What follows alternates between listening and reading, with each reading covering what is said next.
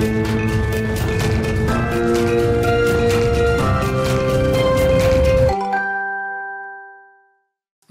suis ravie de vous retrouver comme chaque semaine sur Bismart pour euh, Markenstrat. Hein, c'est euh, votre rendez-vous consacré au secteur de la communication. Alors chaque semaine, eh bien, je reçois euh, des experts de la publicité, des annonceurs qui évoquent leurs dernières campagnes, leurs dernières activations, mais aussi l'ensemble des grands enjeux que traverse ce secteur actuellement. Alors au programme cette semaine, ne dites plus Clear Channel France, mais Cities Media, le numéro 2 de l'affichage en France, change de nom après la reprise par Equinox Industries, c'était en novembre dernier. Euh, nouveau nom, nouveau management, nouvelle stratégie. On va faire euh, le point là-dessus en détail avec euh, Guillaume Jaccarini, c'est le directeur de la stratégie de Cities Media. Elle a tout d'une grande, l'agence Belle, à peine 5 ans d'existence, dame le pion au géant de la pub sur de gros budgets. Dernier en date, celui de TF1 pour le lancement de TF1+. On essaiera de comprendre ce qui fait son succès avec Solène Madec qui est la CEO. Et puis alors des salariés piégés en caméra cachée, campagne de marque employeur pour le moins audacieuse de la part du cabinet d'audit et de conseil Mazar. Le groupe a fait appel à un YouTuber pour mettre euh, ses collaborateurs face à un changement euh, de culture de l'entreprise assez drastique et vous allez le voir, eh bien les réactions sont assez incroyables. Bienvenue dans Mark Strat, c'est l'épisode 20. Invité de À la Une cette semaine, Guillaume Jaccarini, bonjour. Bonjour. Vous êtes directeur de la stratégie de Cities Media. Cities Media qui jusqu'il y a peu s'appelait euh, Clear Channel France, changement de nom euh, qui fait suite à la reprise du groupe par Equinox Industries le 1er novembre euh, dernier. Guillaume, ce nouveau nom, Cities Media, pourquoi c'était important de changer, de ne pas rester sur Clear Channel France? Alors, Déjà, il fallait qu'on change. Donc effectivement, suite au rachat par Equinox Industries, comme vous l'avez dit, au 1er novembre de, l'année dernière, on devait abandonner la marque Claire Chanel. Euh, et donc, il fallait qu'on change de nom. Mais au-delà de ça, et au-delà de, cette obligation, ça a permis finalement de trouver un nom qui reflète et qui dit exactement qui on est. Alors pourquoi donc le, Cities Media? Donc Cities, C-I-T-Y-Z, c'est la contraction de City, la ville, la cité, et Citizen, le citoyen. Et, et véritablement, c'est ce qu'on est chez Cities Media. C'est, nous sommes le média, nous sommes présents à l'extérieur du foyer, dans la rue, dans les réseaux de transport, dans les centres commerciaux, donc véritablement dans l'univers urbain, dans la ville. Et on est fondamentalement le média de tous et toutes, le média des citoyens. S'il y a bien un média qui est finalement partagé par tous et toutes, c'est la communication extérieure. Il n'y a pas besoin de souscrire à un abonnement pour y mhm. accéder, il n'y a pas besoin de posséder un device, quel qu'il soit, il n'y a pas besoin d'acheter euh, une place pour un événement ou pour, euh, pour une place de cinéma. C'est véritablement le média qui est dans l'espace public et qui est partagé par tout le monde, sans, sans exception. On n'a pas besoin de faire partie de telle ou telle communauté. L'ensemble de la communauté de Cities Media, bah, c'est l'ensemble de la France, tout simplement. Et donc c'est pour ça que c'était important de se montrer et d'expliquer cette contraction entre médias de la ville, médias des citoyens. Et la partie média, la partie média également importante, notamment sur le sujet de la communication extérieure. Pendant longtemps, on a appelé ça publicité extérieure, voire affichage. C'était le seul média sans éditorialisation, le seul média 100% publicitaire. Euh, et vers la fin donc des années 2010, et notamment chez Cities Media, on a fait venir des contenus. On a fait un partenariat exclusif, notamment avec Brut. On a commencé à éditorialiser le média pour qu'il soit toujours publicité extérieure, mais également médias de contenu, d'information et d'émotion. C'est pour ça que vous avez rajouté ce média, c'est-à-dire qu'aujourd'hui encore, finalement, les afficheurs restent considérés comme des afficheurs et pas encore euh, suffisamment comme des médias, selon vous? Alors, l'ADN du média ou de ce support est évidemment fondamentalement publicitaire. Ça reste la grande majorité de ce qui est affiché ou de ce qui est diffusé. Mais il est vrai, et nous on le pense vraiment, que finalement c'est comme ça que l'on va pouvoir toucher et maximiser notre impact auprès du public.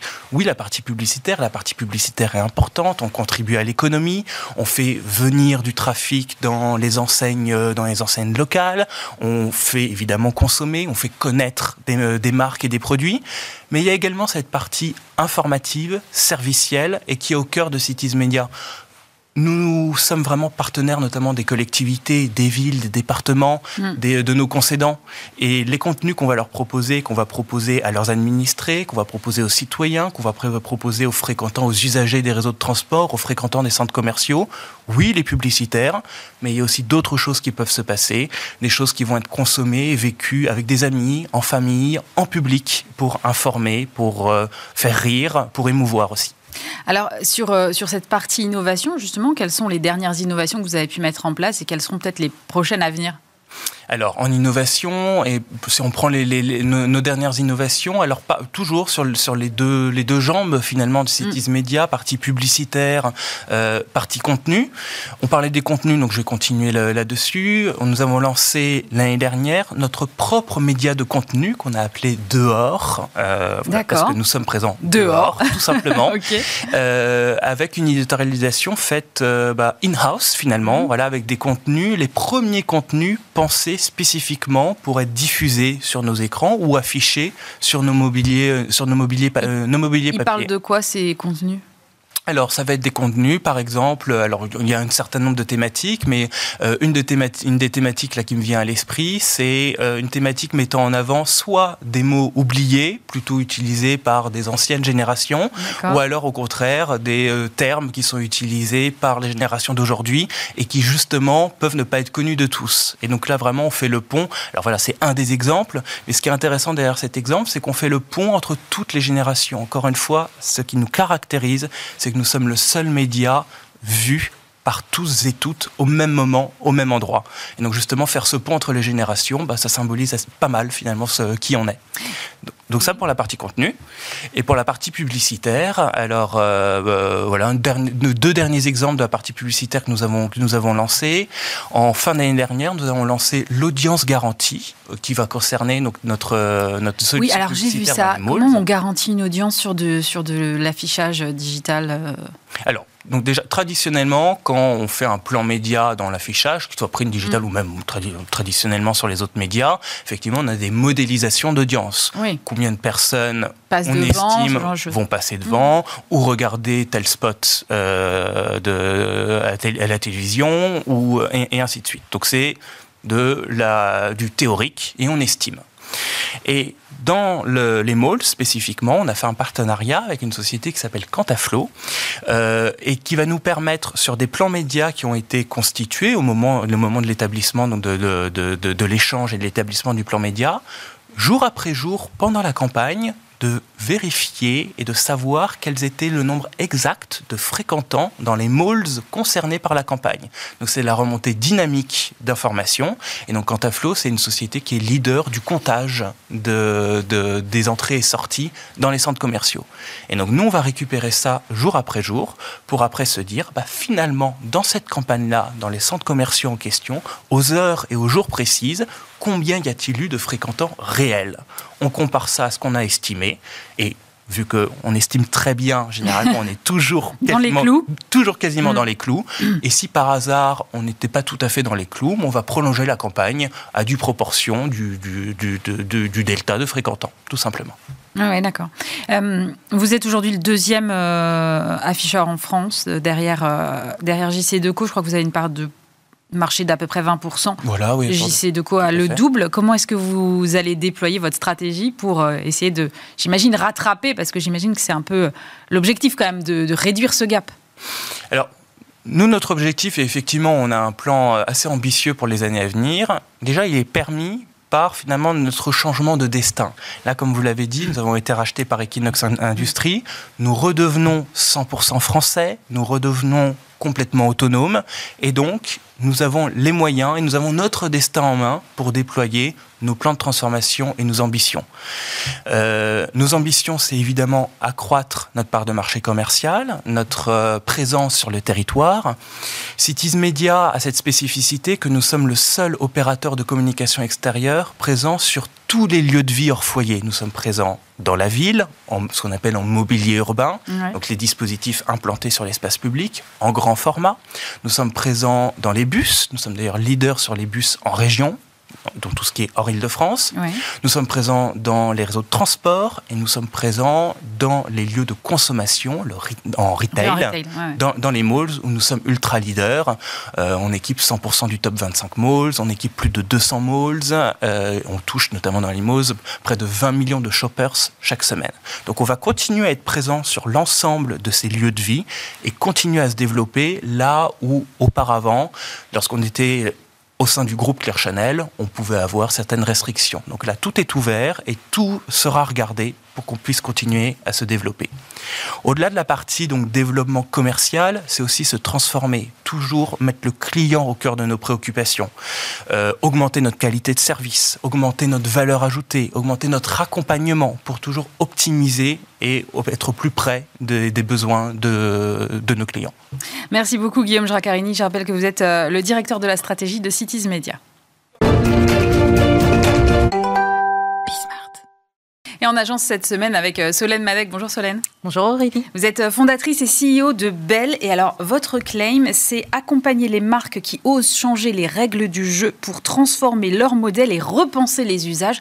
Pourquoi ce positionnement euh, précis, Solène? Alors, Déjà parce que bon, on est dans un marché qui est très encombré. Il y a beaucoup, beaucoup d'acteurs.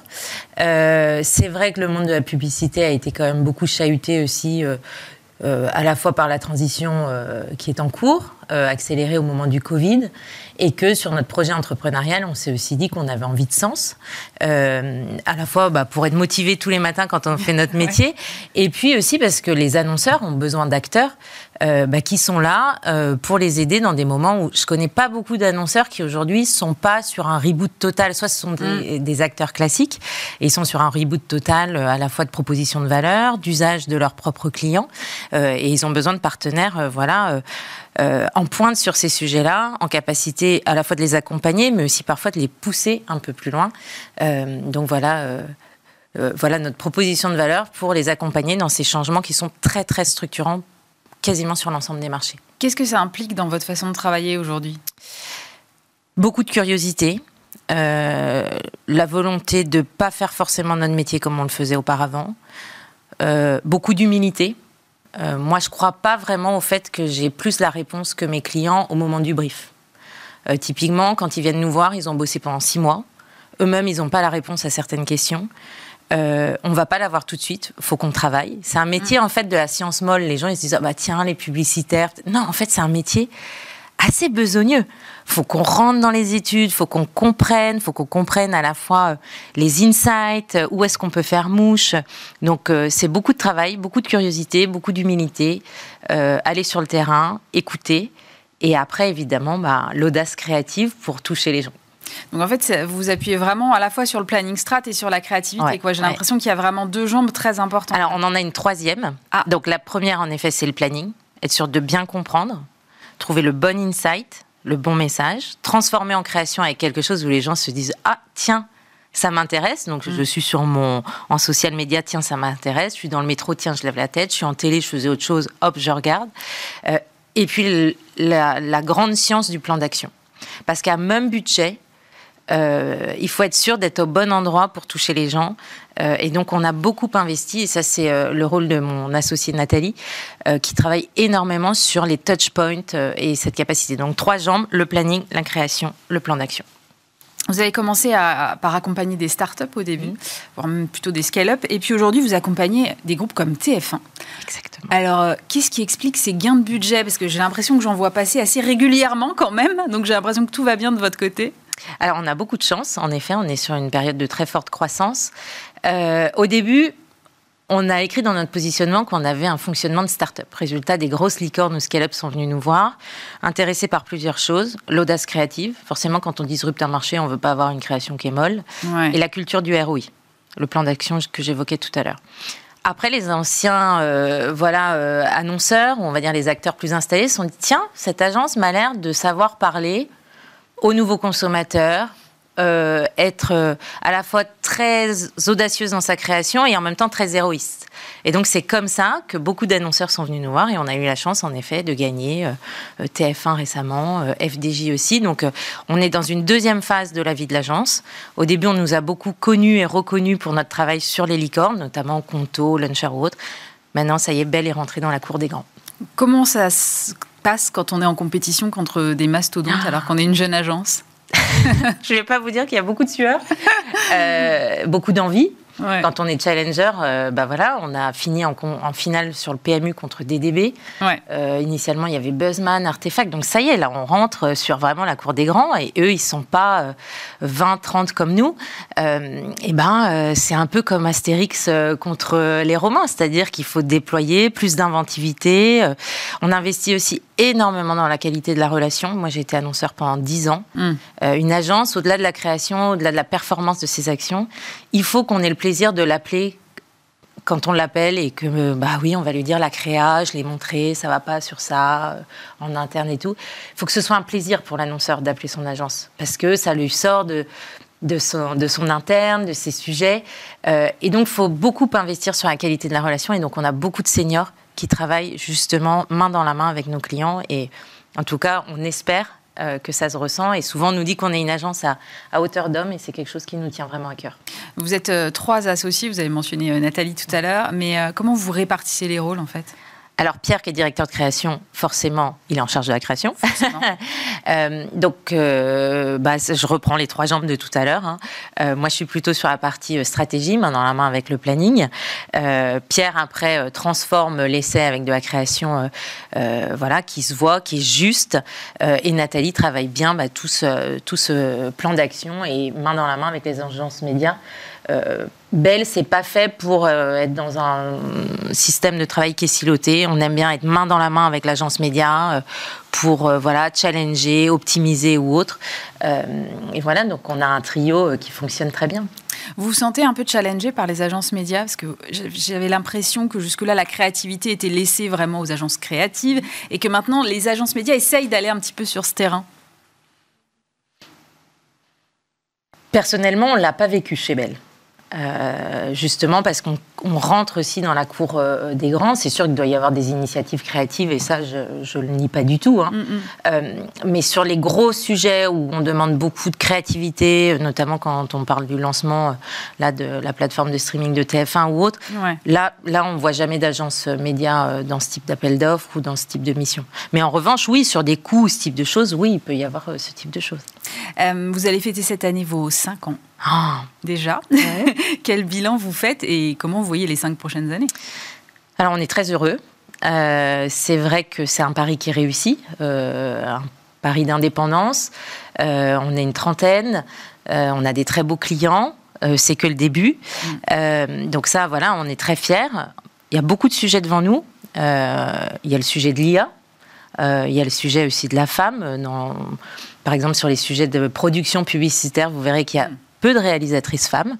Un client euh, cité à juste titre, les clients sont là aussi pour nous faire mm. progresser. Un jour, nous a dit mais comment ça c'est que vous ne proposez pas de réal femmes Ils ont raison comme dans le monde du cinéma. Il faut qu'on soit proactif sur ces sujets. Et euh, comme la production a fait euh, publicitaire des progrès sur le bilan carbone, on va plus en Afrique du Sud pour tourner, on essaye d'être en train, c'est très bien, c'est le contrat de base. Je pense qu'il y a encore d'autres sujets.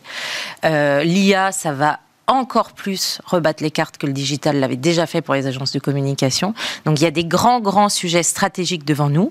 Euh, il faut qu'une agence qui a été vue comme innovante, comme belle, avec une très forte culture digitale, il faut qu'on embrasse ces sujets-là. Et au-delà de les embrasser, il faut aussi qu'on soit force de proposition, euh, qu'on aille plus loin. Donc ça, euh, voilà, c'est typiquement la production et l'IA, c'est des sujets voilà, qui, qui sont devant nous. Et il y a aussi un projet humain euh, moi, je crois aussi beaucoup au fait de réinventer le modèle d'agence. Euh, plus d'équilibre de vie privée et de vie euh, pro. Donc on travaille énormément sur ces sujets-là sur Belle.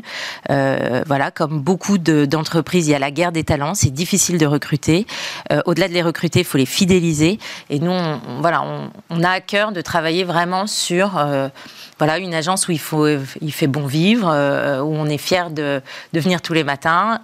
ça, et ça, c'est pas acquis en fait. À chaque fois, faut euh, faut se remettre en cause, euh, écouter euh, les demandes de certains collaborateurs et accompagner. Donc, moi, typiquement, en tant que patron d'agence, c'est quelque chose qui, qui me plaît.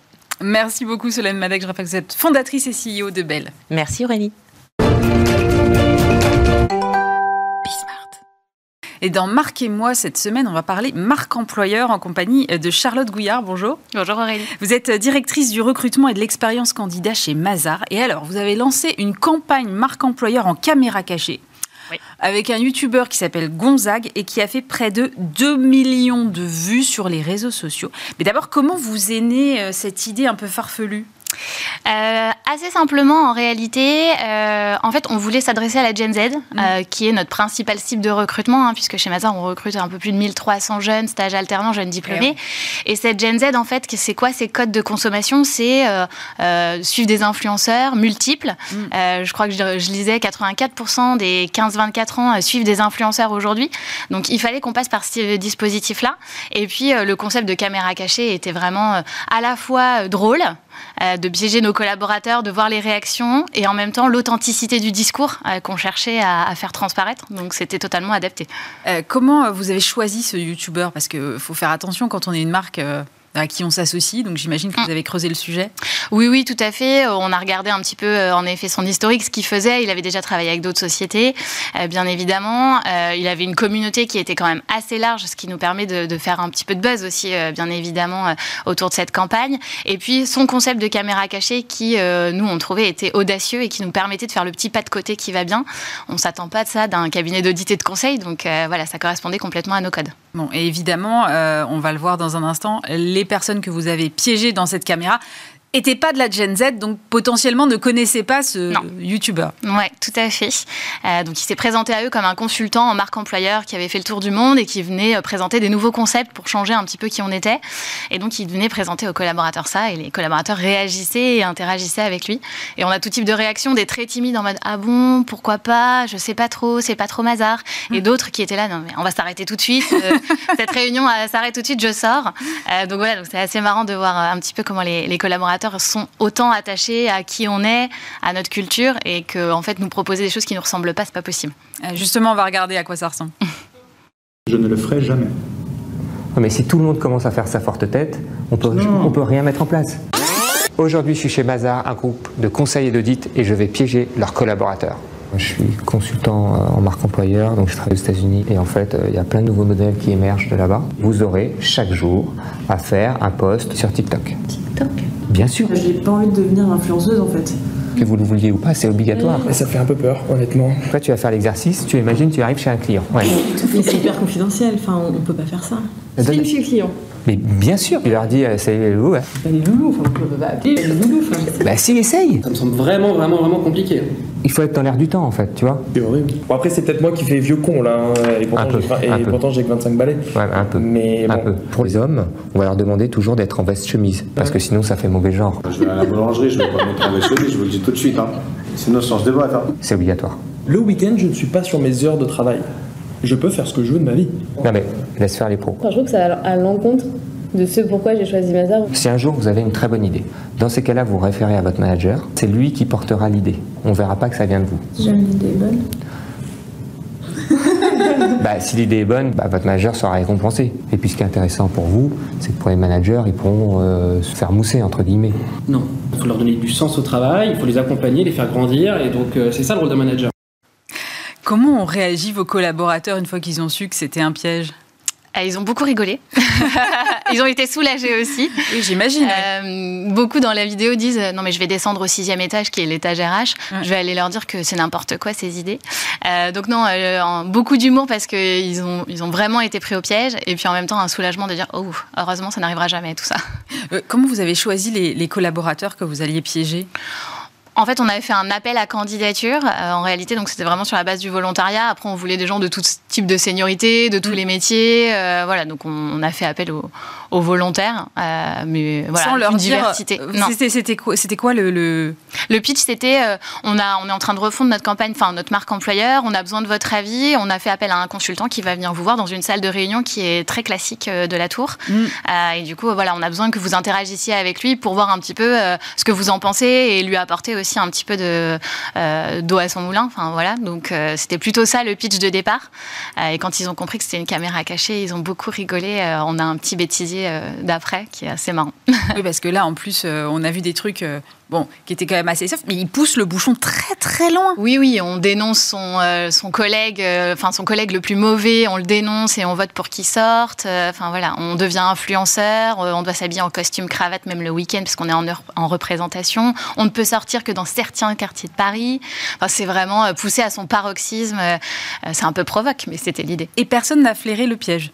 Non, il y a un seul collaborateur, mais qui connaissait Gonzague. Donc quand il l'a vu, euh, il a dit je ne participe pas. Donc on lui a dit surtout ne dis rien. Ne dis rien. Euh, c'est le seul, mais du coup il s'est retiré euh, en effet de la campagne. Tous les autres ne le connaissaient pas et du coup n'ont pas du tout vu les caméras cachées qu'il y avait dans la salle. Vous attendiez à ces 2 millions de vues? Vous étiez fixé un objectif? On s'était pas vraiment fixé, d'objectif. Après, on s'attendait à avoir un vrai effet buzz du fait qu'on passait par un influenceur, qu'il avait une communauté quand même très active, qui le suit beaucoup. Euh, donc ça, pour nous, c'était vraiment l'objectif premier. Après, euh, non, plus de 2 millions de vues, pour nous, c'est euh, la campagne la plus réussie qu'on a fait ces dernières années. donc donc c'est super. Et sur nous, sur nos posts à nous, on est à plus, quasiment plus de 5 millions d'impressions hein, sur l'ensemble de nos posts de nos réseaux sociaux. Donc c'est un vrai succès.